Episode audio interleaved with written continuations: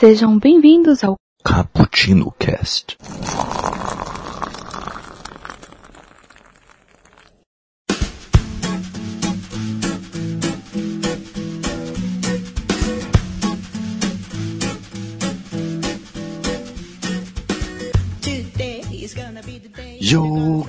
Que adora uma cafeína. Hoje chegamos aqui sujos de vapor e com as mãos calejando de tanto mexer em mecanismos para fazer aquele especial sobre a ficção científica de steampunk. Sim, vamos falar sobre literatura, sobre cinema, sobre séries, por que não? Sobre muitas outras coisas das artes. Eu sou o Kaique e que tava ali, eu cheguei ali numa maquininha que está à frente do meu tempo e eu acho que ela também faz um bom café. Eu, eu vou dar uma vou mexer aqui em algumas alavancas aqui. E aqui comigo está Nelson. Se apresente. Fala galera, aqui é o Nelson, retornando depois de muito tempo e eu estou confuso, dropou, eu estava tomando um café com e aconteceu tal coisa. Eu não participei da reunião que isso aconteceu. tem, né? Só que aí tem as suas variações, né? Mas. Mas beleza. E também aqui está a Raquel. Se apresente. Eu sou a Raquel e eu fui convidada a tomar café em, um, em uma coisa que eu pensei que era uma baleia, mas o Capitão Nemo disse que não era. Essa foi boa. então, galera, vamos lá. Porque eu quero que vocês façam aí um trabalho de imaginação. Mas antes disso, gostaria aqui de deixar já aqui uh, avisado para vocês, para vocês aí comentarem aí, participarem desse tema conosco, comentando aí no site, no bookstimebrasil.com.br, aí no post deste podcast e também de outros podcasts, por que não, né? E também avisá-los que temos o nosso Expresso do Dia, que sai toda segunda-feira analisando mangás, quadrinhos de, é, ocidentais e também livros, daquela maneira aprofundada que você gosta. E também temos outros quadros aí que saem nas segundas-feiras. Temos o 24 Frames por Café, especial sobre cinema, sobre suas vertentes. Temos o Nerd Rock Café, aquela playlist bem nerd para você, ok? E participe conosco aí nas redes sociais: Facebook, Twitter, Instagram, arroba Bookstime Brasil, tudo junto, viu? E é isso aí. Então vamos lá. O que aconteceria se apenas um motor a vapor fosse base para todos os avanços da humanidade, hein? É exatamente o que esse subgênero da ficção científica, que começou a ganhar fama no final da década de 80, aborda. Mostrou uma realidade espaço-temporal na qual a tecnologia mecânica a vapor ter evoluído até níveis impossíveis, com automóveis, aviões, até mesmo robôs já naquela época, na época vitoriana, digamos, criar, criando uma realidade espaço-temporal utópica. Muito da origem desse movimento vem da variante cyberpunk. Então, olha lá, hein? É, ouça aí o nosso podcast especial sobre Cyberpunk, que ficou sensacional. Então vamos lá. As máquinas cibernéticas são substituídas pelas tecnologias da era de vapor. Uh, gostaria de saber de vocês, amigos, o que, que vocês acham sobre essa tecnologia do steampunk? Vocês acham elas um pouco mais crível, um pouco mais crível do que a cyberpunk? Ou elas estão equivalentes assim quando a gente começa a ler uh, sobre o tema e quando a gente vê algum filme sobre o tema. O que, que vocês acham? É... Vou falar primeiro, porque eu sou a dama. Eu, eu, Isso aí. Eu sou uma dama. É, e eu tô tanto tempo sem gravar que eu preciso retomar o timing do, do pergunta e resposta. Ah, normalmente quando alguém termina uma pergunta a gente responde, assim. Não, beleza, mas é que tipo, você tem que dar o espacinho pra, tipo, não, é. não zoar todas as vozes. Eu tô me sentindo fora do meu tempo. Ah, eu entendo, eu entendo. Conhecemos um rapaz que sofreu do mesmo. Conhecemos? Depois ele ficou tão fora do tempo que nem. Não conhece? Ih, caraca, eu não peguei referência, mas tudo bem. Pô, viajante do tempo. Pô, cara. Então, eu acho ambos muito interessantes. Eu gosto, eu, eu acho ambos incríveis. E nenhum deles é totalmente. É, porque ele é incrível. né? Seria incrível, não é incrível. Mas. é que o Cyber. O Steampunk você, é um filme que você vai assistir você vai ficar pensando: Uau, será que é possível? E vai ler de novo a teoria de relatividade do Einstein e tudo mais. O Cyberpunk, apesar de muitas vezes estarmos muito próximos disso, parece que é algo muito distante que nunca vai chegar. Mas, sei lá, eu gosto muito dos dois estilos. E eu acredito que são uhum. duas abordagens muito interessantes é, futurísticas. Muito inteligentes. É, mas eu acho muito legal e tudo isso na era vitoriana. Ele não tá falando, ah, isso aqui vai acontecer daqui tanto tempo. Ele coloca no, no tempo que foi escrito.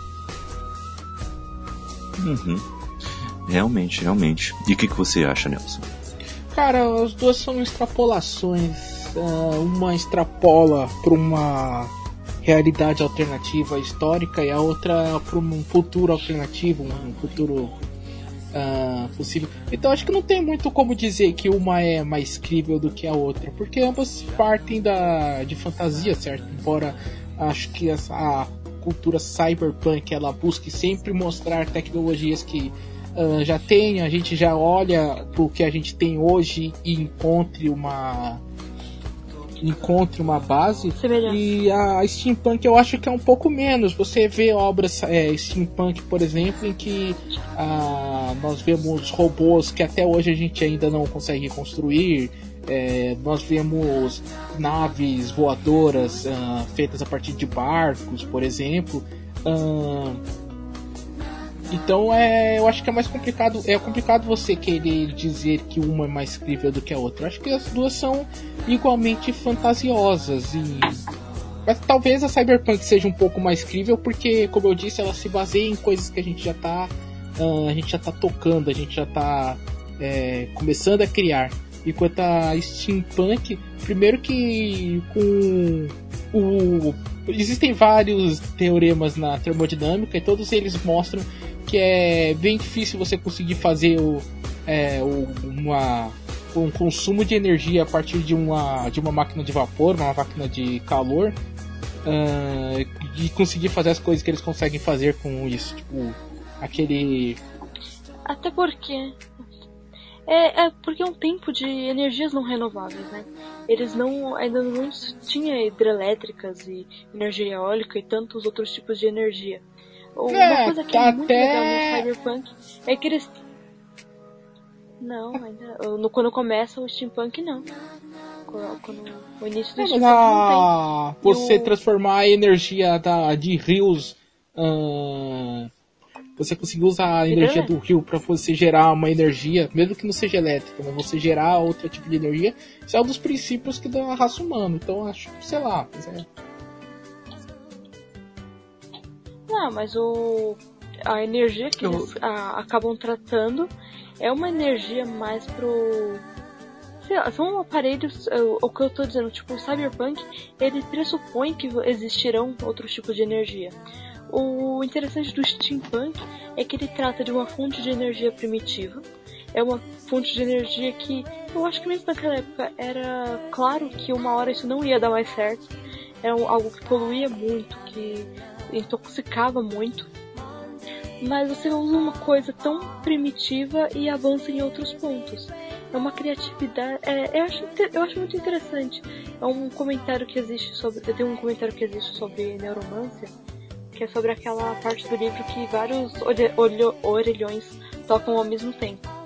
E ele fala assim, eles poderiam ter escrito que vários celulares e ter previsto os celulares, todo mundo ia ficar, uau, celulares.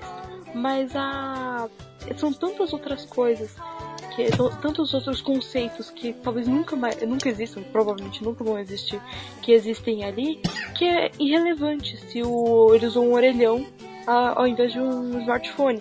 Desculpa, é eu me engasguei com minha própria saliva. Uau. É o veneno. Ele se engasgou com o próprio veneno, mordeu a língua.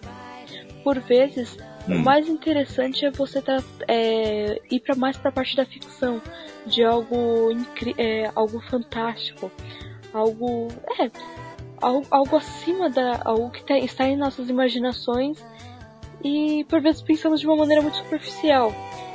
Gisele, para com esse barulho. O Que é a questão da máquina do tempo também.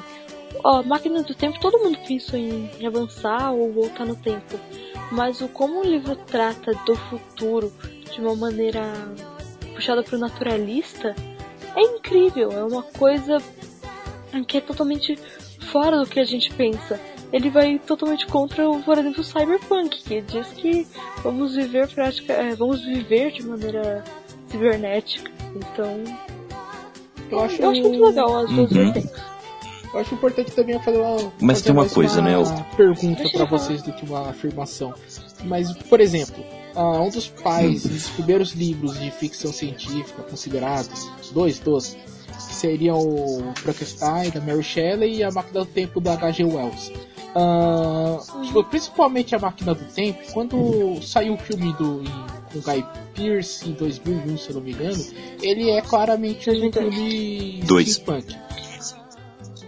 Errei por um ano. Uhum. Beleza, ele é ruim pra caramba. Mas ele é uhum. é claramente um. Ah, não é não! Nossa, não, atrocidade. Mas tudo bem. Mas ele olha. claramente é um filme steampunk.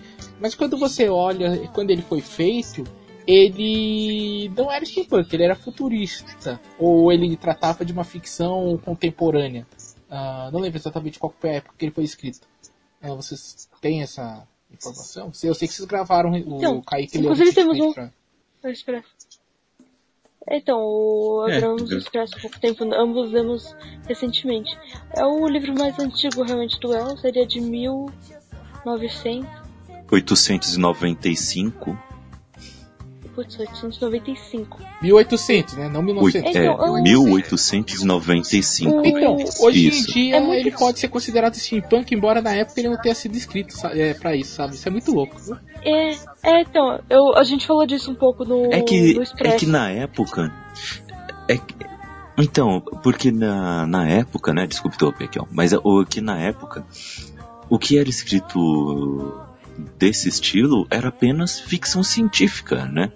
Essa, esses ramos da ficção científica só começaram a, a, a serem nomeados lá para a década de 80 mesmo. Então, mas é... Quando aí veio o cyberpunk, quando veio o steampunk, né? Mas naquela época era apenas ficção científica e só. Então, sim, mas eu só então, tô levantando o... esse fator de tipo, ele não era steampunk, mas ele se tornou steampunk Uh, acho que qualquer um que ler hoje em dia enxergar, Sim. ele vai ter a ideia, a, aquela premissa, que da premissa todo mundo sabe, né? A tons de amarelo quando você faz um filme, uh, muita fumaça, muito vapor na tela, não necessariamente com os robôs ou com os construtos, mas você coloca é, toda hora fumaça, você mostrando aquela sociedade uh, ora vitor é, aquela Europa vitoriana, ora uma Europa mais renascentista.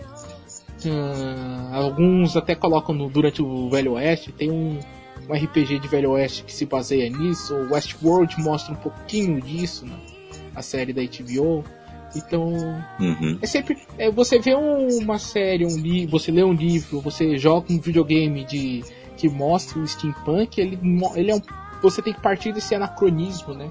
essa questão de tipo sempre você tem uma tecnologia que parece fora do seu tempo, mas ela sempre é adaptada para estar naquele tempo. Você vai ter um robô, ele vai qualquer movimento ele solta vapor, ele parece que está fazendo uma certa força para ser movimentado, ele parece uh, arcaico, ele não tem um design futurista, ele tem várias pontas, várias linhas retas, uhum. ele por, por vezes são robôs meio uh, me lembra muito, sempre que eu penso nos robôs uh, steampunk, me lembra muito os primeiros conceitos do que, que seria o C3PO em Star Wars, que é aquele robô com engrenagens.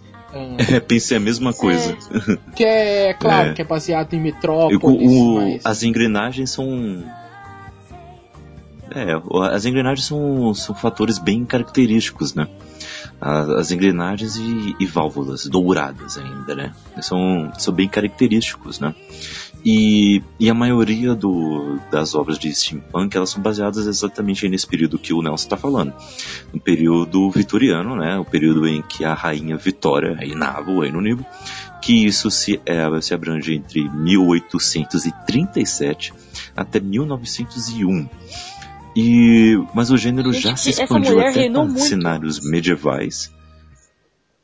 É que não foi só o reinado Foi que dela, é o período foi. ele ficou conhecido como Inglaterra Vitoriana, mas não foi só apenas o reinado dela. É, então. Uhum. Mas o, Verdade. outra coisa que é interessante de dizer, voltando, é, voltando aquilo sobre o, o steampunk, que a máquina do tempo não era. Mas se você lê a obra de A Máquina do Tempo, ela não é obrigatoriamente steampunk. Porque durante o livro, em nenhum momento ele diz que a máquina tem vapor. Não, Mas se é. deduz que ela tem vapor. Mas assim, o não necessariamente o steampunk vai mostrar que tenha vapor. É, eu acho que o mais importante nesse caso é a questão do anacronismo de uma tecnologia que nós é, muitas vezes até hoje nós não temos em um período anterior ao nosso. Eu acho que isso é mais Mas é, importante. o, que- o steampunk significa vapor. Sim, eu sei que Steampunk o significa vapor. hum. Steam significa é, engrenagem, né? Tanto que tem a, o Vapor. trocadilho que é a Valve, é a válvula. Steam- Eles criaram a plataforma Steam. Não, gente. Mas o. Vai ter muitas obras que, o, é, que eu considero steampunk que muitas tecnologias não têm necessariamente vapor. Uma que eu posso puxar aqui para quem gosta de videogames, ah, Final Fantasy VI. Ah, durante o jogo você encontra várias tecnologias que são ah, classicamente steampunk. Você começa o jogo com dois mechas ah, que eles soltam muito vapor, eles têm golpes relativos à força mecânica de vapor, mas na metade do jogo você consegue controlar barcos voadores. E barcos voadores, né, em várias obras de steampunk aparecem, vários é, outros Final Fantasy eles aparecem, eles estão em alguns filmes, como A Ilha do Tesouro e o da animação da Disney. É a animação da Disney que, é, que tem o barco voador? Ou eu tô confundido com outra animação? Eu posso estar Se não me engano, é. eu posso estar Se confundindo não com outra é. animação, mas eu acho que é o que eu acho que é, eu acho que sim. E e tipo, não necessariamente esses barcos mostrem que são feitos de vapor. Você, claro, você tem Atlantis é outro exemplo muito importante, eu acho, o Reino Perdido. Que é esse sim é da esse, Disney. esse filme é muito lindo. Então, o, Então, mas você tinha vapor. percebe Uhum. você percebe que há o uso de vapor para fazer aqueles submarinos funcionarem, mas não necessariamente esse é o principal componente dele, sabe? Então, eu estava falando mais por origem de palavra, né? Porque Verdade. eu tava falando por causa da, da origem da palavra. Mas o. Tanto a máquina do tempo como outros, não era na hora isso, né? Eu acho que mesmo o Cyberpunk e tudo mais, depois que você vai dividindo a ficção científica em vários pedaços, como tantos outros gêneros, apenas pra nos identificar, mas eu acho isso muito legal, né? Eu, dentro da ficção científica, eu sou muito eclética, porque eu gosto de todos, todas as vertentes dela. Mas assim, tem gente que se identifica mais. Somos com- dois. tem gente que, por exemplo, se identifica mais com o cyberpunk e não curte muito tanto os nossos livros mais distópicos quanto o steampunk. A pessoa gosta de cyberpunk ou odeia cyberpunk. Ou, como no- um, um colega nosso, é, não gosta de nada que saia da Terra. Tem que estar na Terra porque senão ele não, não gosta. Caraca, É. quem, quem que é esse cara? É o Léo Góes. É? É. Ah, que vergonha. Mas enfim. É, mas tá aí, um gosto, é um gosto. Mas eu acho interessante sobre steampunk é que ele ele não se preocupa em em é, é, ainda mais na época que ele foi escrito, né, essas obras, é legal porque é como se ele estivesse brincando com a imaginação do leitor, porque é mais ou me- ele brinca como se fosse é, um livro de fantasia mesmo. É, exemplo, olha, é, como 20 mil léguas submarinas, né? Ó, tem esse tipo de coisa rolando no mundo hoje, cara. E você não tá sabendo por causa disso, disso, disso. então, mas o 20 Mas venha cá, léguas, porque eu ele- vou te contar o que, que acontece. O 20 mil léguas, pra mim, ele encontra o mesmo, a mesma questão da máquina do tempo. Porque ele é. Hoje a gente vê que ele é steampunk, mas não sei se na época ele foi. Ah, o eu como eu disse, ele- só depois. Só, o tudo Júlio isso só foi escreveu depois. em 1800 e pouco também, né? Então, tipo, pra ele ali ainda era ficção. Foi. Hoje, quando você vê obras que adaptam. ah, faz tempo que a gente não vê nada que adapta o Júlio Verne recentemente, né? A gente teve aquele Volta ao Mundo em 80 Dias É. horroroso com o Jack Chan, Bem horroroso mesmo, esse eu concordo. mas. Teve Viagem ao Centro da Terra também, não teve? Com Teve, o Brandon Não, a Brandon Viagem Fraser. Fraser. da Terra ainda tá melhorzinho. Mas o Viagem ao Centro da. Terra, eu acho que ele tem menos. Ele tem menos não, ele não tem é, ambientação nenhuma de é, steampunk. O... Mas a questão é que, tipo, É, eu 20 tava mil léguas, do- do o- da Terra-Lua, eles são obras que, tipo, hoje a gente olha, a gente vê que são... Que são... Que, quando a gente adapta elas, quando a gente pensa nelas, elas são claramente obras que têm um pezinho de steampunk, e só que na época elas não eram. Eu acho que essa é a grande, a grande sacada, a grande diferença da steampunk para cyberpunk.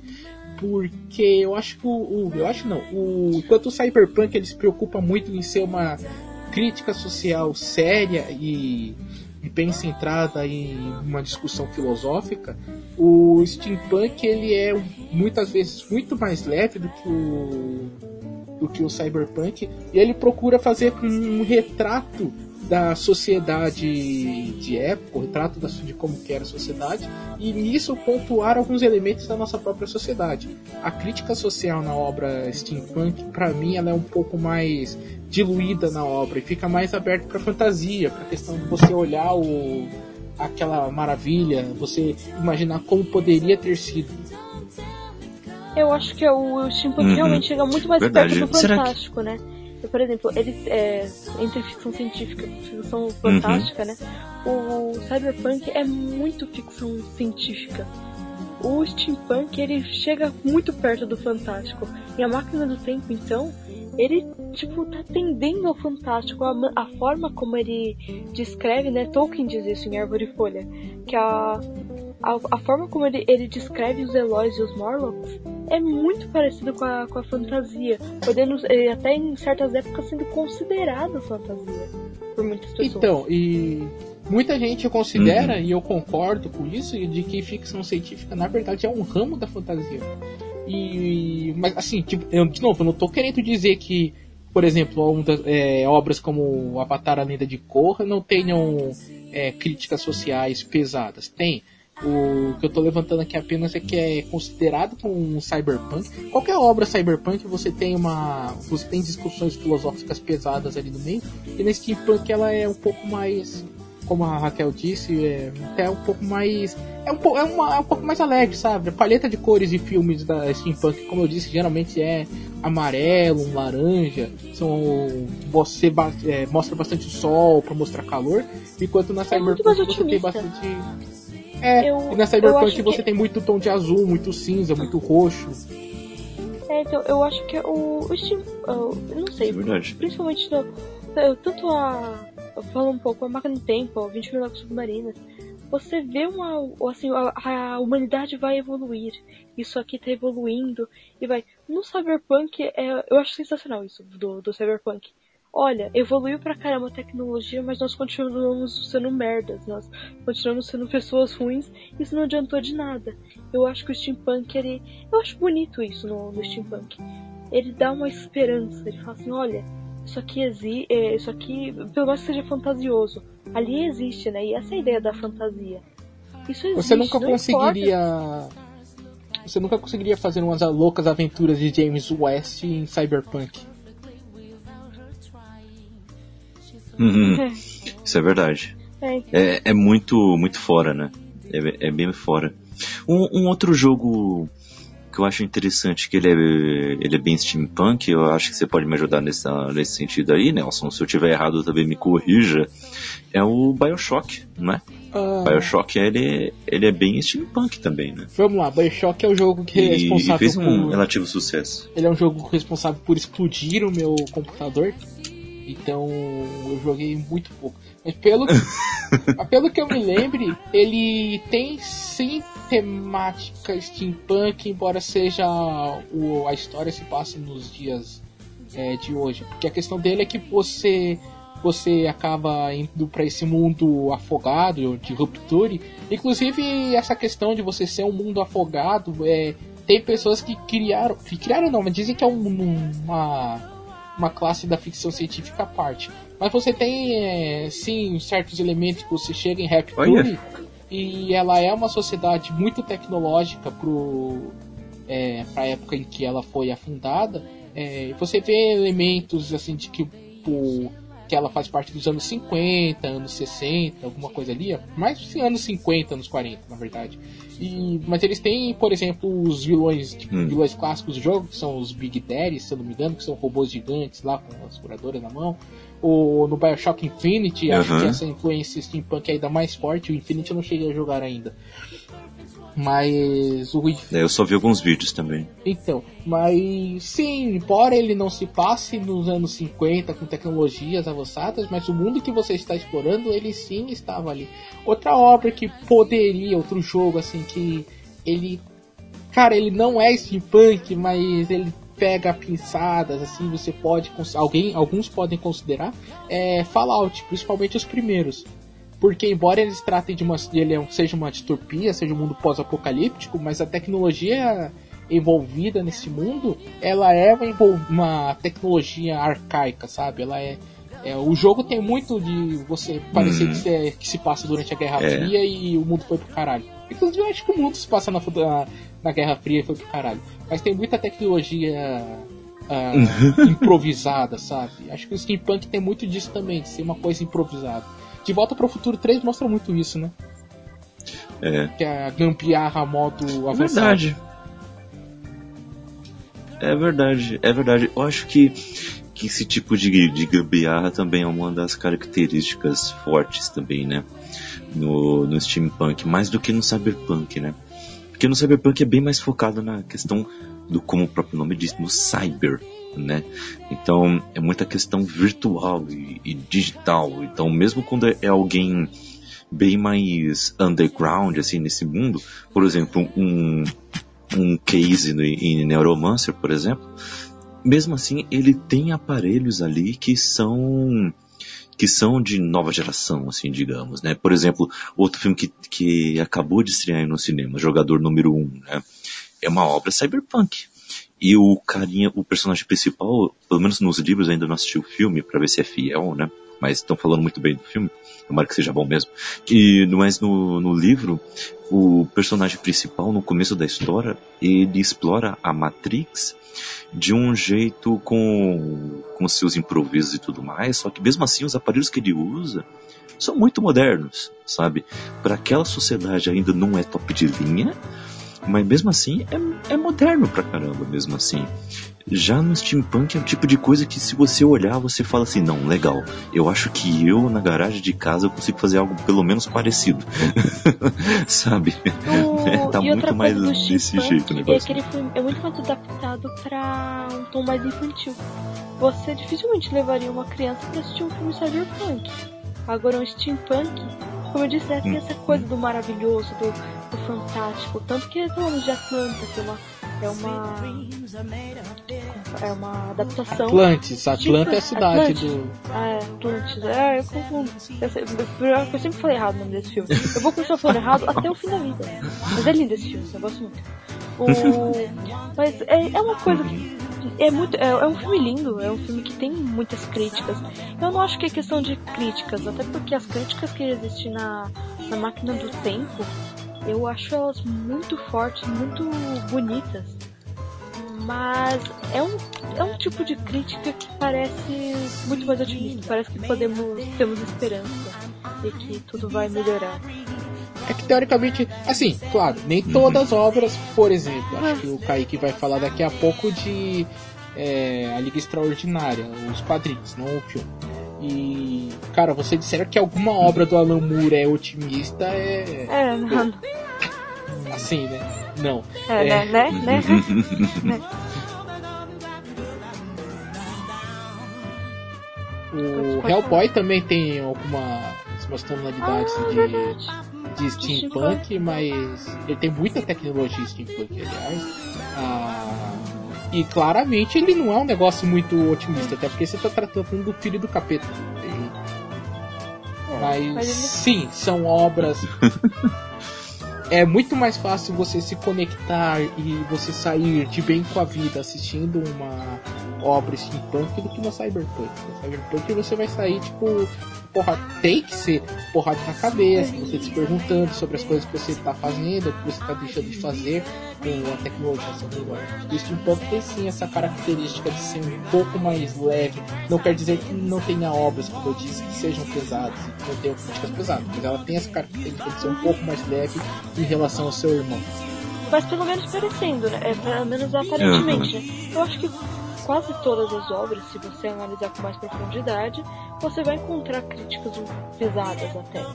Agora, se você ler de uma maneira mais superficial, tudo parece mais delicado, mas.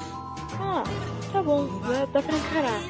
Agora, mas se avançar um pouquinho, eu acho que uma pessoa, é, como eu disse, uma criança pode assistir um steampunk e falar, ah, legal.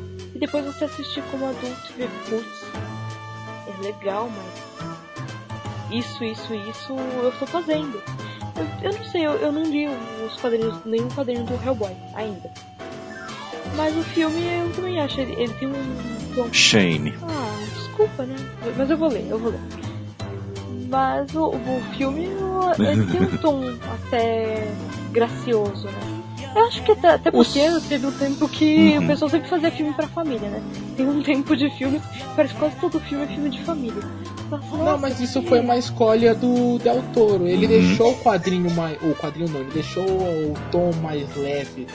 Uh, se você comparar com o primeiro filme, por exemplo, o primeiro filme ele não é o Hellboy ele é um personagem engraçado, você tem um alívio cômicos, mas você tem momentos ali que são extremamente pesados, você tem momentos tensos. O segundo filme ele quis fazer um negócio mais leve, e isso inclusive deixou alguns fãs meio bolados. E o Mike Minola, ele acredito que ele está fazendo esse novo, essa nova adaptação, está à frente dessa adaptação, para tentar fazer um negócio um pouco mais uh, sissudo, um pouco mais sério mais de terror, né? Porque os quadrinhos ele é é uma fantasia, uma história de fantasia com uma pegada mais mais rústica mesmo, uma pegada mais de suspense assim.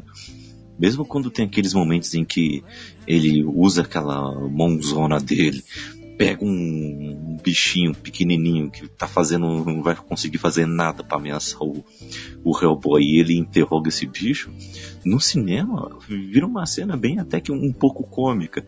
Agora no quadrinho ele traz um ar um pouco mais, um pouco mais, digamos, é, solene, né? De, mostrando que aquilo não é só o que o quadro está mostrando. Ele tem uma pegada por trás ali que você quer decifrar, você quer continuar lendo para decifrar isso. É um, é um ar muito legal que eu espero que eles consigam adaptar muito bem para essa nova versão que vai vir aí, né? Primeira imagem que soltaram aí do, do, só do Hellboy lá, eu achei até que legal. E usaram uma, uma fotografia bem bacana para isso. Vamos ver. Mas os dois filmes que já saíram, eles têm uma pegada bem interessante com esse quê de steampunk que eu acho interessante. É bem legal. E, e tem é uma série desse... de livros que está fazendo sucesso por aí que. Pode falar. Ah, termina aí, depois eu falo. Ah, então. É só, só para falar aqui, o, citar aqui uma dica aqui para os leitores. Tem uma série de livros do, do autor Scott Westerfeld, que é do Leviatã, a missão secreta. São é uma trilogia, é uma, a série Feios, e onde ele reinventa a Primeira Guerra Mundial com uma narrativa steampunk. Então, vale muito a pena, é bem interessante. É, as sequências se, é, se chamam Behemoth e Golias. Então, vale a pena você dar uma pesquisada aí. Eu mesmo dei uma pesquisada aqui, livro, esse livro é da editora Galera Record, e vou dar uma lida e quem sabe vira um expresso do dia aqui. Mas é, eu queria destacar isso porque é uma série de livros que está fazendo muito sucesso e sempre vejo com destaque nas livrarias. Então, é, deve ter aí o seu, uh, o seu mérito, né? Diga aí, Nelson. Não, eu ia voltar para essa questão que você está falando de tipo obras steampunks que são um pouco mais leves, mas tem críticas pesadas. Eu iria trazer, por exemplo, um momento, acho que o um momento mais clássico de um dos melhores jogos de todos os tempos, que eu já abordei aqui rapidamente, que é o Final Fantasy VI, Uh, onde nesse jogo a gente é apresentado pro vilão Kefka, que ele. No começo do jogo você acha que é tipo, ah, só o vilão engraçadinho, sabe? Ele, o design dele lembra muito de um palhaço, de um. Aqueles bobos da corte, sabe? E ele tem umas risadinhas, tipo, ele fala e dá umas risadinhas, aí você fala, caraca, que vilão. Que vilão bobo, sabe? Ah, bobo não de, no sentido, tipo, que besta, mas tipo, bobo, tipo, ah, ele é só um vilão engraçadinho. Ah, e tem uma parte que ele tá preparando o exército para invadir um castelo. E tem lá um dos capitães do exército dele, é um cara honrado, ele tá lá preparando o exército, tá lá. E os caras têm essas, essa, esses mechas que eu te falei, super tecnológicos. Mas ele tá lá, tipo, ah, a gente vai lutar com honra, vamos vencer. Aí de repente você. ele corta, começa uma cutscene e mostra que, tipo, os, os soldados e os cidadãos dentro do castelo todos começam a morrer envenenados. E quem fez isso foi o Kefka, sabe? Aquele palhaço que você tava achando fofo e bonitinho no começo da história. Ele envenenou as fontes de água da porcaria do, do castelo e matou todo mundo. Então, tipo, porra, sabe? Tipo, é uma obra que. Ô, louco. É uma obra que começa, tipo, ah, esse vilãozinho, bobinho, não sei o que, não sei o que. De repente ele começa a tratar, e o jogo trata muito sobre isso, sobre uh, qual é o limite da sanidade humana dentro de uma guerra, ou até onde que um cara, um uma pessoa consegue ir para alcançar seus objetivos. E o Kefka ele é um vilão completamente despudorado. E daí esse, esse lado fofo dele, ele tá vestido de palhaço, ele se torna um pouco mais assustador por causa disso. Inclusive o, Iaco e o Daniel estão fazendo uma maratona de expressos do dia sobre Hunter vs Hunter. E claramente um dos personagens dessa obra, que é o Hisoka, ele é baseado no, no Kefka. E os dois eles se vestem de palhaço e são bizarramente assustadores. Ô, louco. E, e Nelson, eu queria a sua opinião sobre o, o filme A Invenção de Hugo Cabret. Você acha que ele é steampunk? Sim, ah, sim. Acho que claramente ele é steampunk. Tanto no livro, a forma como. É... Você já leu o livro, Kaique? Ainda não. Tá, o livro ele é como se fosse um mega storyboard de um filme e ele vai mostrando muito essa relação das engrenagens e tanto com o, o caraca, qual que é o nome dele? É autônomo que ele chama? O robozinho? Acho que é autônomo que o que tá chamado. Peraí que eu tenho, eu tô com ele aqui. Peraí. tá aqui, achei. A vida de madeira, o homem mecânico. É o Homem Mecânico que ele chama? É Autômato, tá aqui, achei. Então, aí na, na tá aí. ele tem o texto, aí ele corta para como se fosse uh, como se fosse uma é, ele mostrando o storyboard mesmo de uma cena. E ele tem vários momentos que ele mostra muito questão, essa questão do que a gente está falando de engrenagens, de fumaças. Isso é uma coisa que o que o Scorsese ele se preocupou no filme de mostrar bastante, tipo, Inclusive o 3D desse filme é muito comentado por causa disso, que ele utiliza o vapor para criar profundidade e ficou muito bom. Eu infelizmente não vi em 3D, mas muita gente elogia bastante. Então, sim, a invenção de Hugo Cabret é muito uma obra steampunk. Que legal, que legal. E, e outro filme barra livro que também é bem comentado como uma boa obra steampunk é a Bússola de Ouro, né? Uh, eu assisti só algumas partes do filme, mas parece que não deu muito certo em bilheteria, né? Tanto que não vai ter outras sequências, né? É o que parece, né? Porque são três livros, né? Aí eu já esperava já os outros filmes também, mas não, não vieram, não vieram. E, e é bem isso que o Nelson está falando. É um, um filtro bem bem amarelado, assim, com um foco bem bem grande em, em engrenagens ou qualquer coisa dourada que tiver em cena. Então é, é bem isso o negócio. Mas por que você acha que o filme da Liga Extraordinária não dá para entrar no, nessa questão do, do steampunk, Nelson? Não, ele dá para entrar. Ele é steampunk, ele só é ruim. Esse eu não assisti, não posso falar nada. Pô, eu gosto de assistir esse filme. Ah, eu, eu gosto desse filme. É, cara, tipo, eu, nunca... eu acho ele divertido. Nossa, não, é uma merda. Eu, eu achei uma merda quando eu assisti quando eu era pequeno. O, o Júlio comentou que gostava dele no. Na. No nosso cast sobre filmes ruins que a gente gosta. Esse cast foi pro ar?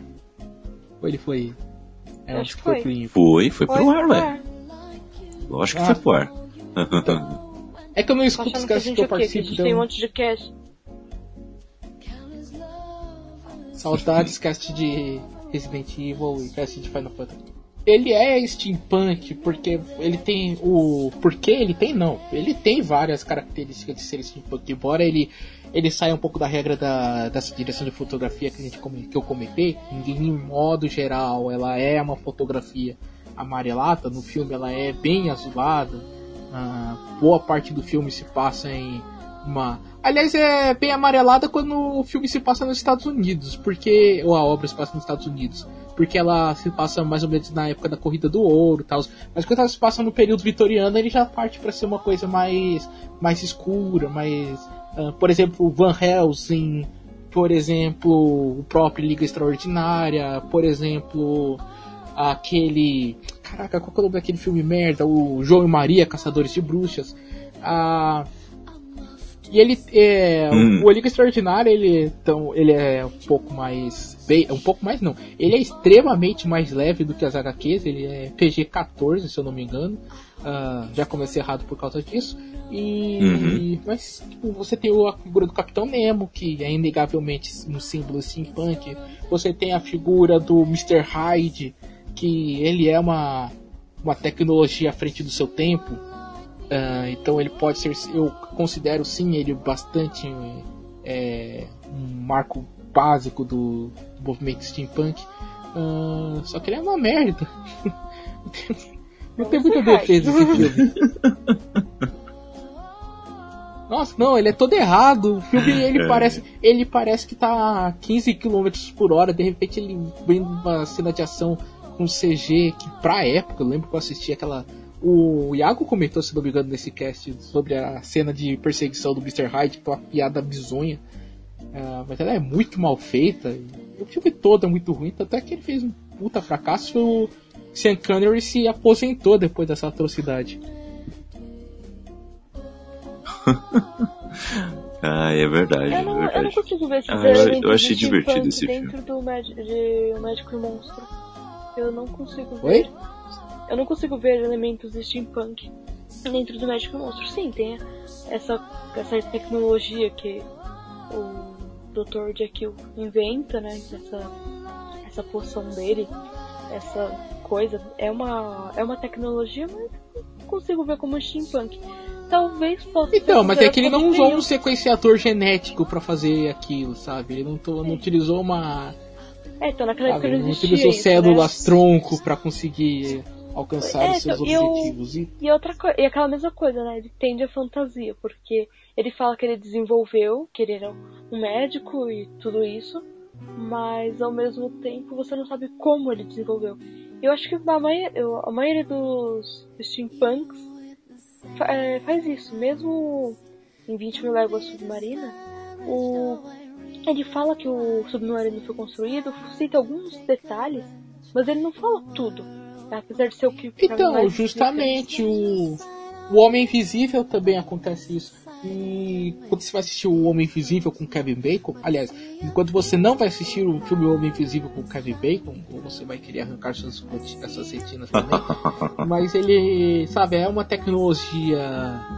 É, é uma tecnologia velha e nova ao mesmo tempo, sabe? É, e por isso que eu falo que o Mr. Hyde é. Quando você representar o Mr. Hyde atualmente, uh, você vai acabar caindo na, nos vícios, não, nos, nas, nas narrativas, nas. Caraca, fugiu o termo agora. Não, mas é, é quase isso. Eu vou te usar características. Nas características das obras de steampunk.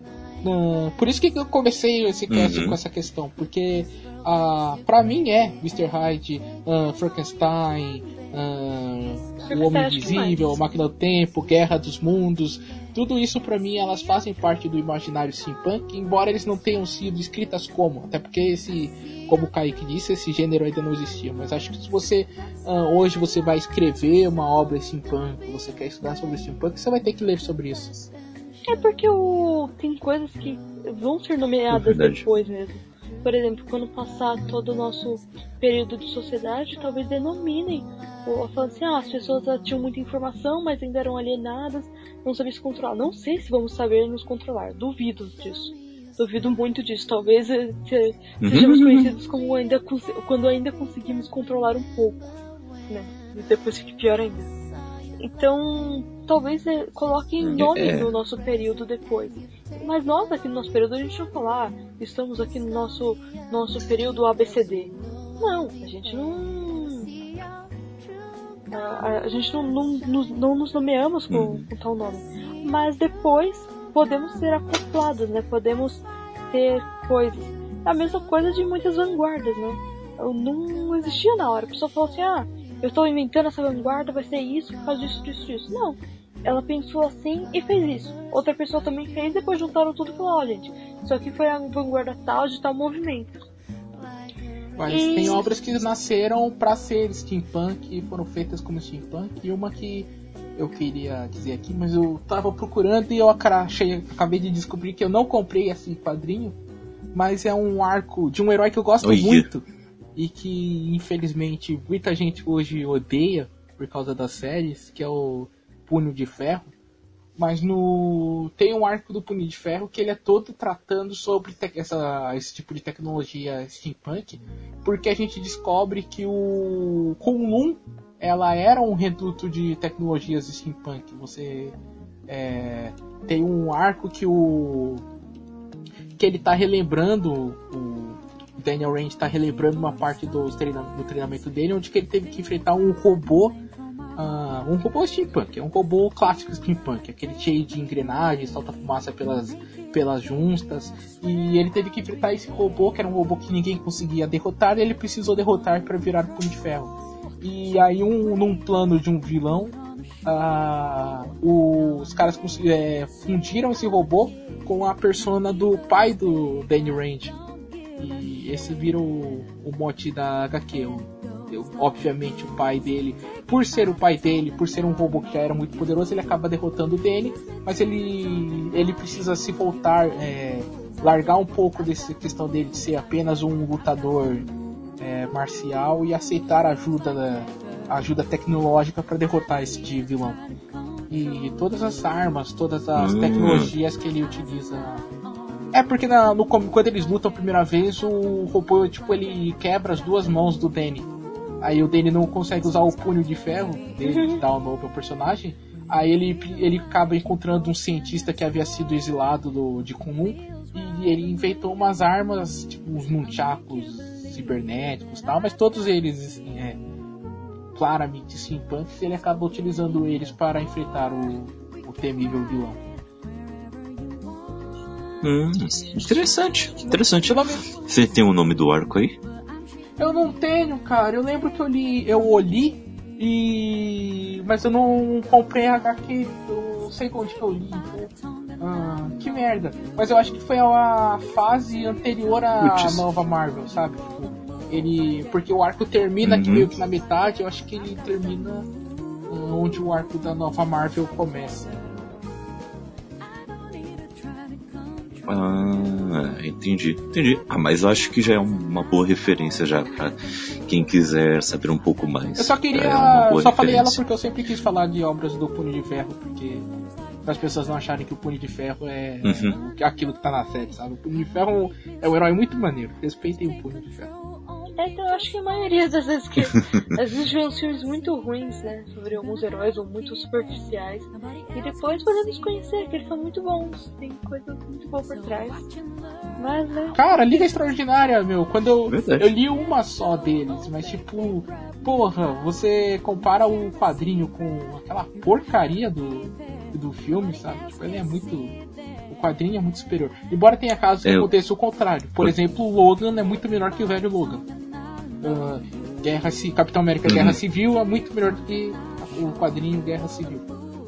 E vai ter um monte de gente que vai achar que não. Polêmica. De polêmica. Mamilos. Mas, Aliás, todo, ah, todo filme baseado em Mark eu... Millar é melhor, do, é melhor o filme do que os quadrinhos. Que Cass é muito melhor, Kingsman Olha só. Ah, mas assim, uma obra que sempre tá em. Posso fazer uma pergunta? Fala, então, fala. Eu, eu, acho que é steampunk, mas não tenho muita certeza. É um desenho, uma, uma animação. Eu não sei se vocês vão conhecer. Eu, eu gosto desse, desse filme. Expresso Polar. Porque ele é bem fantasioso. Cara, é muito, é muito bonito esse filme. Puta Ai, pensei que você ia falar é mal. muito bom. Eu pensei que você ia falar mal do Expresso Polar. Eu ia falar, olha, não fala mais comigo. É, já é esperado, já é esperado do Nelson, é, né? Ele, ele sempre vai falar que alguma coisa que a gente gosta é ruim. É. Mas. Não, é, caraca, velho. Mas... É Robert Zemeckis. Não. Então, mas ele, eu acho que ele é steampunk, né? E ele, eu acho interessante dele que tem aquele trem que leva eles para aquele mundo fantástico tem muitas reflexões naquele filme. Então, o. Ele, ele é. Eles passam. O problema, de novo, né? Eles passam nos tempos modernos. Mas o. O, o trem. O trem é bem característico de obras steampunks. E ele, o trem é cheio dessas questões de, de ser uma máquina com aquelas rodas cheias de engrenagens. Ele é um trem a vapor. Então ele se não baseia assim. Mas não é só o trem, todas as máquinas que os duendes trabalham, elas são a vapor. Tem vapor nas máquinas dos duendes e naquele trenzinho muito, muito legal que eles que eles andam sim, também. Sim. São todos. Mas o a questão que a questão que torna isso é, questionável é pura e simplesmente porque o filme, a parte humana do filme se passa num período moderno, sabe? Mas sim, o, o trem ele é. O, as máquinas. Mas se encaixa. Agora tô, pensando, tô lembrando do final, que, que filme lá bonito. O sino tocando, o molequinho não, não escutando porra nenhuma, e aquela agonia. Ah, Robert Zemeckis, seu lindo. Mas sim, mas acho que se encaixa assim, viu, gente? Acho que se encaixa assim, perfeitamente. Hum, é, essa questão de se deslocar um pouquinho e, e se passar em em outro período de tempo, eu acho que não, não interfere tanto assim. Por exemplo, se alguém pegar os tempos de hoje e pegar os tempos de hoje e reimaginar um pouquinho as coisas e fazer dele uma obra cyberpunk, eu acho que é, é válido. Então, o cyberpunk eu acho que é, eu acho que é mais tranquilo, então... né? Pra então. falar, ah, isso aqui é cyberpunk. Agora, o steampunk, por exemplo, se estivéssemos falando de uma sociedade atual, você tem que falar de uma hora que alguém faz uma máquina sem ser no, com muita tecnologia. Por exemplo, ah, então pegamos aqui uma inteligência artificial e ela fez uma máquina a vapor que vai que trans, que nos diz o tipo o jornal de amanhã, sabe? Tipo, ah, que vai imprimir o jornal de amanhã, que vai dizer o que vai acontecer no dia seguinte. Uhum. Não é mais a, a ideia do steampunk forte, porque você usou muitas tecnologias. Mas no caso do Expresso Polar não usa tecnologia. É bem. Ele é muito fantasia e tem, tem máquinas a vapor e tudo mais, mas é todo pro lado da fantasia. Não, você não vê celulares, mesmo é, nem televisão tem na, na casa deles. Ah, os brinquedos são todos brinquedos simples, assim, sem é, eletricidade. Uhum. Cara, você falou isso aí, eu me lembrei sim, de uma série sim. muito merda que passava no na Record, mas eu adorava, que era o Jornal do Amanhã. Então, era disso, essa era foi a referência. sempre o Jornal do Amanhã. essa foi a referência. Olha aí. Era engraçado. Putz, era muito ruim. é porque assim, é, era, era engraçado, né? Mas se eu recebesse o jornal de manhã e falasse assim, ah, tal pessoa vai morrer, o máximo que eu podia fazer é avisar a polícia, sabe? Tipo, olha, eu acho que tá, vai acontecer uma coisa naquela casa. É meio estranho. É o máximo que eu ia fazer, eu não ia. É, mas ninguém acredita, por isso que o cara tem que resolver com as próprias mãos. E isso é a maior característica é. do protagonista. Se os protagonistas tivessem avisado a polícia antes de qualquer coisa acontecer. Aliás, se os policiais acreditassem que os quando os protagonistas falam que alguma coisa vai acontecer, metade dos filmes não teriam acontecido. É. Verdade. E uma, uma dúvida, pessoal. Todas as. pesquisando assim um pouco mais sobre obras steampunk, todos falam que, se não todos, pelo menos 90% falam que as obras sobre Sherlock Holmes são steampunk. Eu, eu li todas as obras. Então, todas as obras do Conan Doyle que ele escreveu sobre o personagem, eu li no, no especialzinho que, que eu e aquela gente comprou aí. São quatro livros de capa dura, excelentes da HarperCollins. A obra completa tá ali. Uh, eu li aquilo e, e assim, gente, eu, não, eu não, ainda não consegui linkar o Sherlock Holmes com, com steampunk. O que, que vocês acham que o que pode é, ser ligado ao steampunk, assim mesmo que vagamente, que faça essas pessoas linkarem tão veementemente a, estas obras? Primeiramente, o que, que, que vocês acham que tem aí? Ele se passa no período vitoriano. Né? Ah, essa é a primeira questão. Ok. Uh, segundamente, como é. diria a internet, uh, quando você está lendo Conan Doyle, ele tem essa preocupação de mostrar um, o submundo de Londres, certo? O submundo de Londres com aquela chuva, e ele sempre fala sobre o vapor que sai quando a chuva.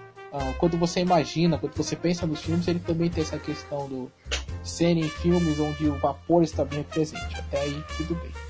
Mas existem sim contos onde você vê que os vilões utilizam de subterfúgios ou de armadilhas uh, que são uma tecnologia meio estranha e que tipo.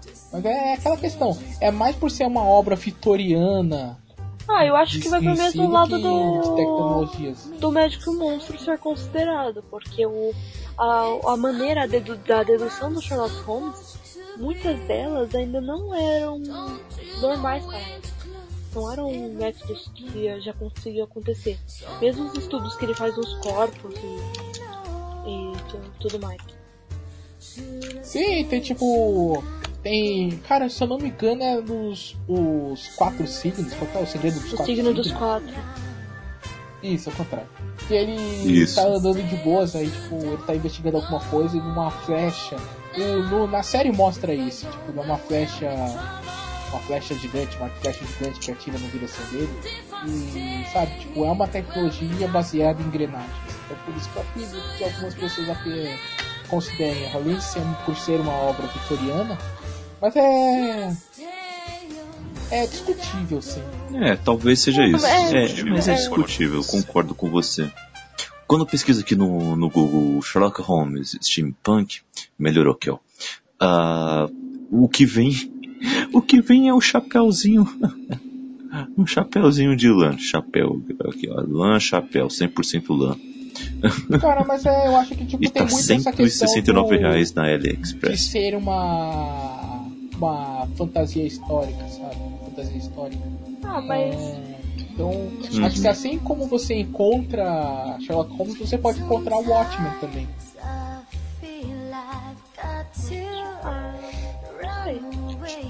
Watchmen? Sim, você, principalmente é. quando você pensa no filme, que o filme lida um pouco mais com a tecnologia do que os quadrinhos.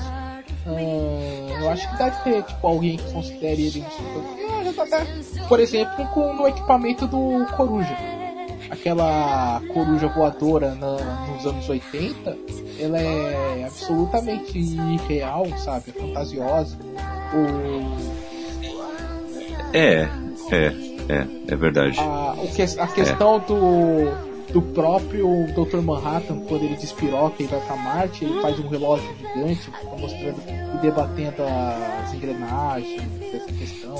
Dos quadrinhos, o plano do Ozymandias, que criou uma, um alienígena falso, sabe? criou um alienígena nos anos 80. Os, nos filmes ele utiliza, ele cria uma espécie de arma mesmo, que utiliza a assinatura da radiação do Dr. Manhattan para exterminar Nova York.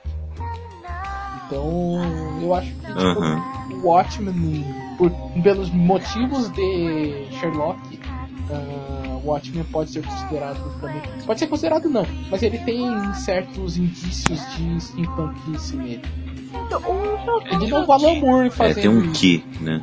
É, O Sherlock Holmes eu não consigo ver tanto também. Uhum. Até porque é um livro policial, né? Ele é muito mais da, da policial do que ficção. Então. É, tem ficção. Ele é mais noir, eu concordo que ele seja um, ele seja um protótipo de noir do que ser um.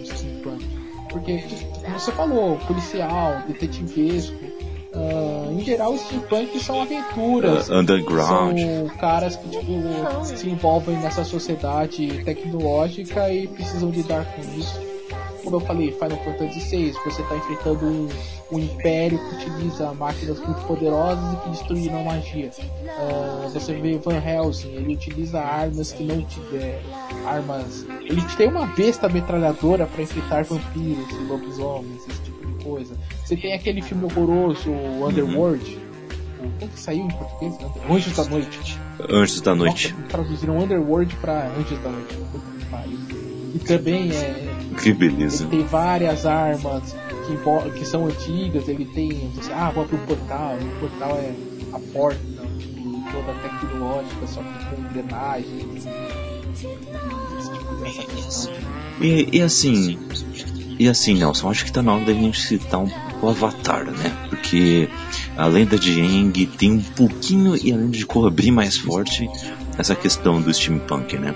O, no, na lenda de Aang tem por causa que muitas vezes ele tem que abrir alguma porta, aí ele tem que usar seus poderes elementais, Ah, e então vem um monte de ela é- mecanismo. A nação do fogo inteira. Isso, é, é, o, o, o- os quatro episódios finais, né? O finalzão, o finalzão mesmo. O, a Nação do Fogo tá lá com seus dirigíveis e, e tudo mais, e aquilo é muito steampunk, Sim, né? antes disso, eles É usam muito no, steampunk ali. é, no cerco Abá Sensei, eles utilizam aquela aquela broca. ah, é uma broca mesmo pra Hum, conseguir abrir verdade. os. A, caraca, a muralha de Bafensê, ah, aqueles navios deles, Uhum. utilizam, tipo, eles têm um pouco de motorização ali dentro, até que o primeiro episódio o Eng se esconde ali nos caldeirões dele, não é tipo o navio à vela. E. E Nelson, o, até nesse episódio do Cerco Abacincê, o, o Eng, ele vence o, essas brocas aí, entupindo as válvulas que, onde saem os vapores, não é? Sim, é, faz é parte isso? do plano. Ele, Ou isso acontece no jogo? ele destrói uma. É. Ele e a Katara, se não me engano, eles destroem a viga principal que segura a. a, que- a- que segura o, a- o maquinário todo e os outros colegas e ele Uhum. acabam entupindo o, vapor ele pega a pressão e uma panela explode. Uhum, é verdade, é verdade. Nossa, pensando nisso, a, lenda de Aang é bem steampunk também. Não, tudo que é relacionado ao. Pode. Até por causa da, da questão de ser a nação do fogo, é, ela é uma é steampunk. E a obra ela aborda isso, sabe? Tipo, a, a, ele, o, a nação do fogo representa um Uhum. progresso impensado. E o, a obra o steampunk sempre, É. volta e meia, ele aborda isso. Tipo, ah, pra você fazer sua tecnologia, você acaba destruindo tudo ao seu redor. Ah, você tem um pouco disso no Senhor dos Anéis, Uhum. por exemplo, também. O Senhor dos Anéis mas nas obras do Tolkien, quando você aborda os anões. Os anões também Sim, criam muita, muito maquinário. É, a parte de forjar, Oi, né? Como eles forjam tudo. Sim, como eles forjam. O Saruman, pra criar os orcs, ele. Você vê que tipo, tem toda uma, uma cadeia de produção industrial, principalmente no filme. Aquela cena do A Sociedade do Anel que Uhum. mostra o, como o Saruman é, faz os orcs, os Uruk-hais no caso, desculpa, ele é bem. É, Ele é bem. Tipo, Posso dizer? Ela é bem emblemática. é bem steampunk. E o né? Silmarillion também É, aborda um pouquinho essa questão quando ele fala brevemente. A participação dos anões no Silmarillion é pequena, mas é, tipo, você vê que eles são ah, uma sociedade que tecnologicamente, por causa das forjas, eles têm essa, essa questão. No World of Warcraft também, que é um jogo. Puta, World of Warcraft- of Warcraft é muito steampunk, porque ele tem. Ele é um jogo medieval, é uma fantasia medieval, mas por exemplo, você você pode criar é, motos para você usar como montaria, você tem dirigíveis uh, tecnológicos para ir de um lugar ao outro, você tem toda a questão de Iron Forge, que é onde nascem os anões, os anões não, os gnomos. Peraí, Iron Forge é anão, Iron Forge é anão, desculpa. Então, o... Gente, e a fantástica fábrica de chocolate? Eu não lembro muito de se tem máscara, mas a forma que eles produzem chocolate é muito bizarra. Desculpa, mas. É bizarro. é, muito é, bizarro. É bizarro, não sei. Não sei o que pensar dela. Acho que ali é mais tipo uma fantasia, é. mais. É. Mais LSD do que. É. Qualquer LSD? Coisa. Muito? Chocolate LSD? Bem isso.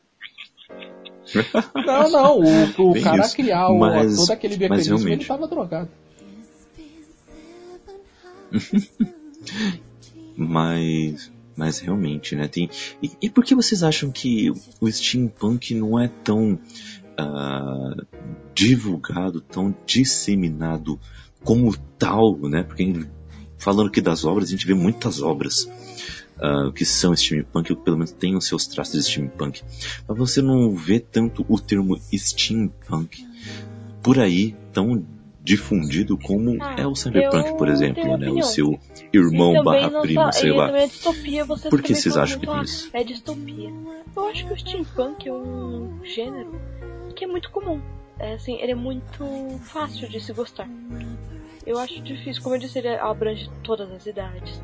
Ele não é uma coisa que você fala assim, ah, é steampunk, eu preciso estudar. Apesar de estar estudando sobre isso, tem muito o que se dizer, tem muito o que aprender, é uma coisa mais fácil de se aceitar. Ah, esse filme aqui é legal, ele tem uma máquina, tá bom.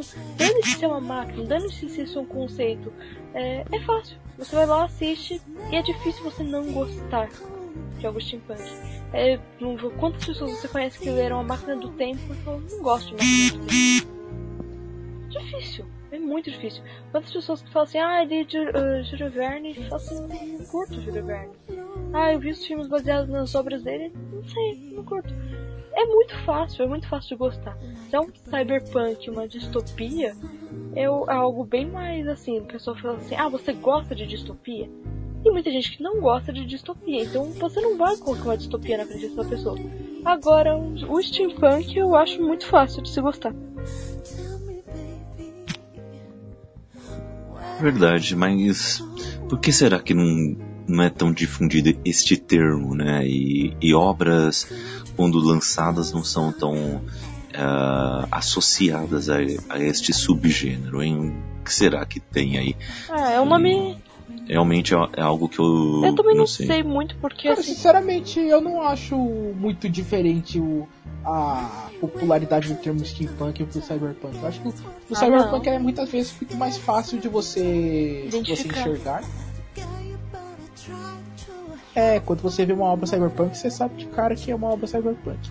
Agora, o steampunk, ele às vezes ele fica num terreno um pouco nebuloso mas você tem obras que, tipo, o, que são clássicas, por exemplo, o filme A, a Máquina do Tempo, ela é uma steampunk forte. Avatar, a Linda Tieng, você vê é, toda a questão do steampunk forte. Final Fantasy VI, como eu disse, Brave Fencer Musashi, que é um jogo de Play 1 que eu adoro, o Dark Watch, que eu tava comentando com o Júlio no grupo uh, um dia desses, ela é claramente as loucas aventuras de James West. Infelizmente, é uma das maiores referências visuais modernas para o steampunk. Assim como o cyberpunk é mais difícil de você encontrar, sabe? Tipo, você tem Blade Runner, você tem Ghost in the Shell, Akira e uma outra obra ali que você pode pincelar. Então não vejo que seja muito diferente o tanto que ela é abordada no steampunk, quantas pessoas veem que é no steampunk do que o cyberpunk. Ah, não, acho que tem acho sim. Que também tem uma... Acho que tem sim. Eu é, é vejo que, que as pessoas não, não conhecem o steampunk como steampunk. Se conhece, é. Não sei, ele parece que é só. Às vezes nem sabe, percebem que é ficção científica, às vezes fica no ah, é uma fantasia, é um filme fantástico, é uma ficção. É que também tem muito tempo que a gente não vê uma ópera steampunk de com relevância, sabe? Você vê pequenos pedaços de é, de alguma obra que aborde um certo steampunk. Né? Por exemplo, a série Dirk Gently, ela parte de uma premissa steampunk, mas depois ela vira uma ficção científica. A Dark também, ela tem um certo steampunkismo nela, mas é muito pequeno perto do mote inteiro, que é um mote de ficção científica de viagem no tempo. A Fora isso, eu não consigo lembrar de nada que seja moderno que uh, seja fortemente A última coisa foi o A Lenda de Korra. Mas, tipo, é, uma animação, sabe? Não tem um apelo. Tipo, uh, um Blade Runner 2049 teve, do que o filme do Ghost in the Shell, adaptação uh, moderna, do que Matrix teve, do que a, se eu pensar, Altered Carbon, que é uma porcaria, mas tipo, fez um certo sucesso, fez um certo barulho. Então, tipo, acho que o Cyberpunk hoje em dia ele é um pouco mais. Ele tá um pouco mais na mídia porque tem mais obras sendo feitas sobre ele do que Steampunk. Hum. É, pode ser, pode ser isso aí.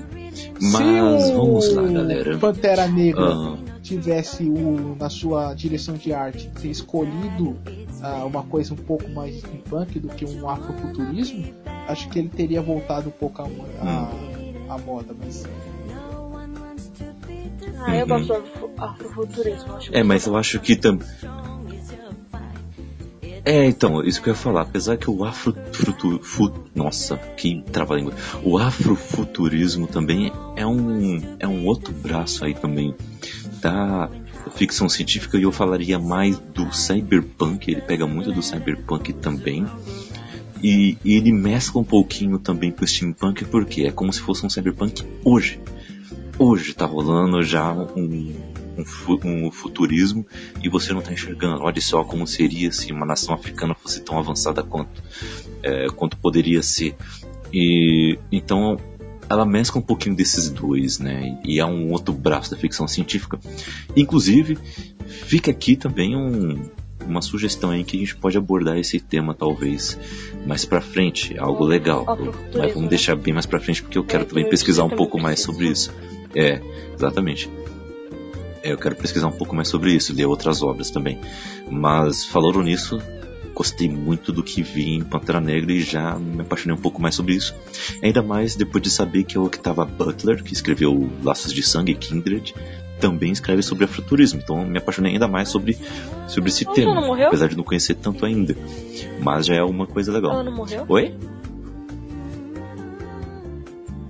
Não Ela sei. Morreu, né? Mas, é, é isso aí. É, eu acho que sim. Mas beleza. Mas beleza, é isso aí. Mas, galera, vamos lá. Uh, gostaria que vocês indicassem aí, uh, apesar de a gente já ter indicado muita coisa, mas eu gostaria que vocês indicassem de uma forma mais carinhosa aí, de um jeito assim, uma obra que marcou vocês.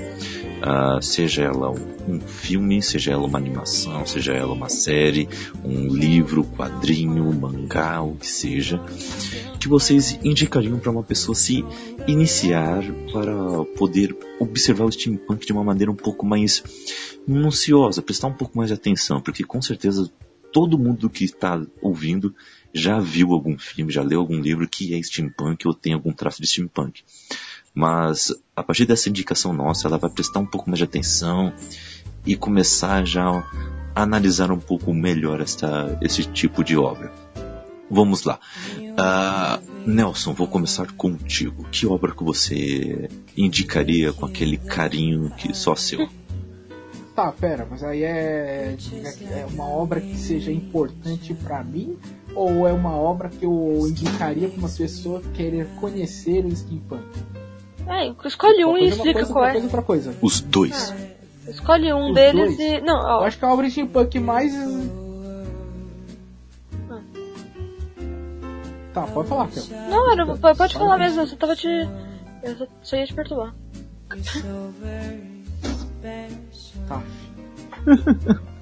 Ah, então, vamos lá. O, acho que uma obra assim para você assistir e você ah, saber mais o que é o steampunk, ter uma base mais forte, é o filme clássico do 21 Letters Submarines, que é um filme espetacular e o David Fincher tava querendo regravar e só que os caras não deram dinheiro para ele e isso é muito triste porque com a tecnologia atual e David Fincher na direção esse filme ia ser com certeza ia ser histórico mas como não vai rolar então uh, eu indicaria esse filme.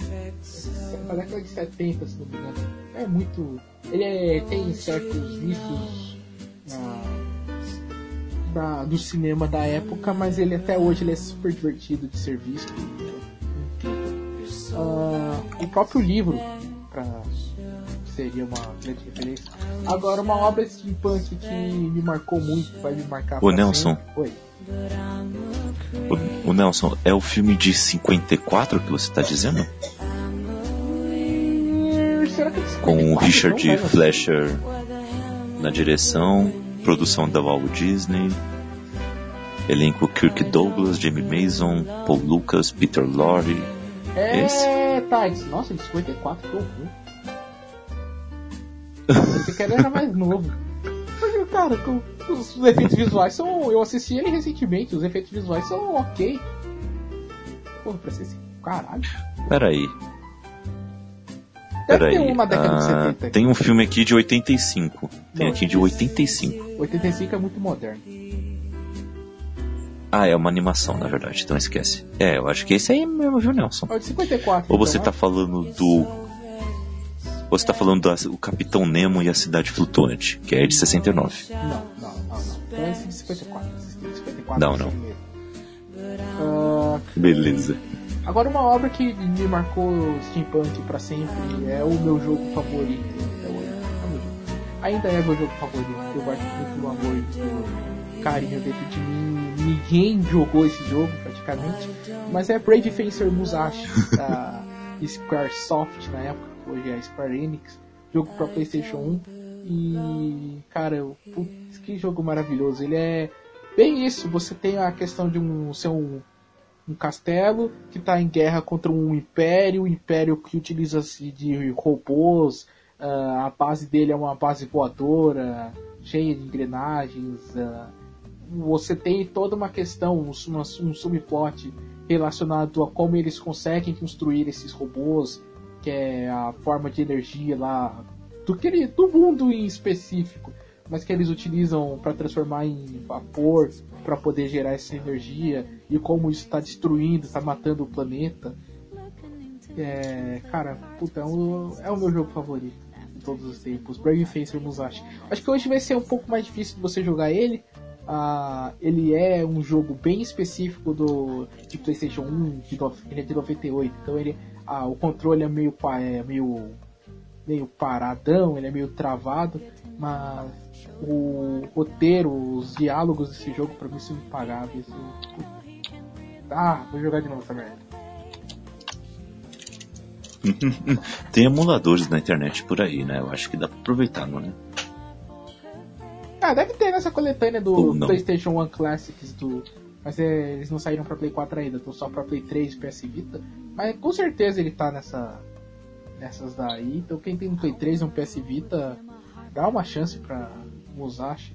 Um dos clássicos da, da Squaresoft. É ele é um pouco eclipsado, saiu no mesmo ano de Final Fantasy VII, né? Mas. Putz. Aliás, ele saiu em 98. Aí 98 lascou, foi o ano né? que saiu Resident Evil, saiu Metal Gear Solid, saiu o Final Fantasy VII, saiu Ocarina of Time. Foi um ano complicado para se lançar um jogo, mas é o okay. que. Caraca. Que legal. Ah, Raquelzinha, então, qual a sua provavelmente indicação? Provavelmente eu vou roubar a sua indicação, a minha indicação. Mas eu não digo. Vamos eu ver. vou indicar o, o livro de Ray Wells, A Máquina do Tempo. Temos nosso expresso dizendo de, que é um livro que além de fazer entender muito o steampunk, muito muitos dos livros que vieram que são do steampunk se baseiam nele, mesmo ainda não tendo o nome do, do movimento. E quem viu ou ouviu o Expresso sabe que esse livro me marcou muito. Além de ser muito importante para entender um pouco disso, um pouco de tudo isso, é um livro curto e ele é maravilhoso, gente. Ele. Oi. Caralho, que susto. Pensei que eu tinha perdido meu máquina do tempo, mas ele tá aqui. Ufa. Então, é, e a máquina do tempo, é, eu também é um livro que eu obriguei muita gente a ler, né? Eu é, ele é encantador, gente. É, ele é encantador. Ele é bonito. Ele tem críticas fortes. Por favor, prestem atenção nele. Apesar de ter um tom muito bonito, é algo que você lê encantado. E eu realmente tive essa sensação de estar encantada. E quando ele acabou, eu queria que ele não acabasse mais. Juro. e o final dele é muito tipo: a aventura continua. é muito legal. é muito legal mesmo. É, e, é, é essa a sua indicação, Sim. que é, tem mais alguma coisa a dizer? Acho que não preciso dizer mais nada. Diga. é isso aí. A, a, minha indicação, a Raquel não roubou. Ah, é o, exatamente o que citamos durante o cast, que é as du, que são as duas animações uh, de Avatar, Avatar a Lenda de Aang e a Lenda de Korra. Assistam, uh, são excelentes. Uh, a Lenda de Aang, ele é um é uma animação com tom que é um tom que ele começa bem aventuresco e depois ele acaba ficando cada vez mais sombrio, né? Porque ele vai explorando a o como que tá o que tá acontecendo na mente de cada de cada personagem principal. Uh, muitas muitos lados mudam. Uh, o modo como são feitas as coisas mudam. E o final ele tem aquilo que todo mundo esperava que é uma batalha final e blá blá blá. Só que o seu golpe final digamos ele hum, foge desse clichê que tem que ser sempre pela força. Ele foge desse clichê e é, é excelente. Eu já reassisti uma vez e pretendo reassistir pela segunda vez qualquer dia desses todos os episódios. A lenda de Korra também vale muito a pena. Uh, o steampunk está mais forte ainda, com, com as, os personagens utilizando ainda mais as engrenagens e muito mais vapor. Só que assim, né? Tem menos episódios que a lenda de, de Aang. Só que a cada final de temporada, o status do mundo é, em que está sendo, em que está rolando essa aventura muda completamente o mundo muda completamente e a próxima temporada vem algo completamente diferente e o tom muda também um pouco. Então é excelente, apesar de eu ter alguns probleminhas com o final, é, é muito bom também, é muito bom mesmo. Recomendo você assistir essas duas animações aí. Uh, a lenda de Eng tem quatro temporadas, né? Que são quatro livros, certo, Nelson? São os quatro livros, né? Acho que uh, sim, eu não, eu não terminei. Começa com a, não terminou Corra? Mas Corra eu acho que são três temporadas. Eu tenho que também, reassistir, eu assisti os dois, mas não ah. lembro mais de quase nada. É, então, o, a lenda de Aang ele começa com o livro da água, vai depois pro livro da terra, terra e vai pro fogo. Isso, são três, então, são três. Não tem o do ar, não. São três. Corra, que tem um livro do ar, porque ela sabe todos no começo, só não sabe manjar do ar. Só que depois disso tem outros dois, se eu não me engano. Só que são tipo 13 episódios, 10 episódios cada temporada. São poucos episódios.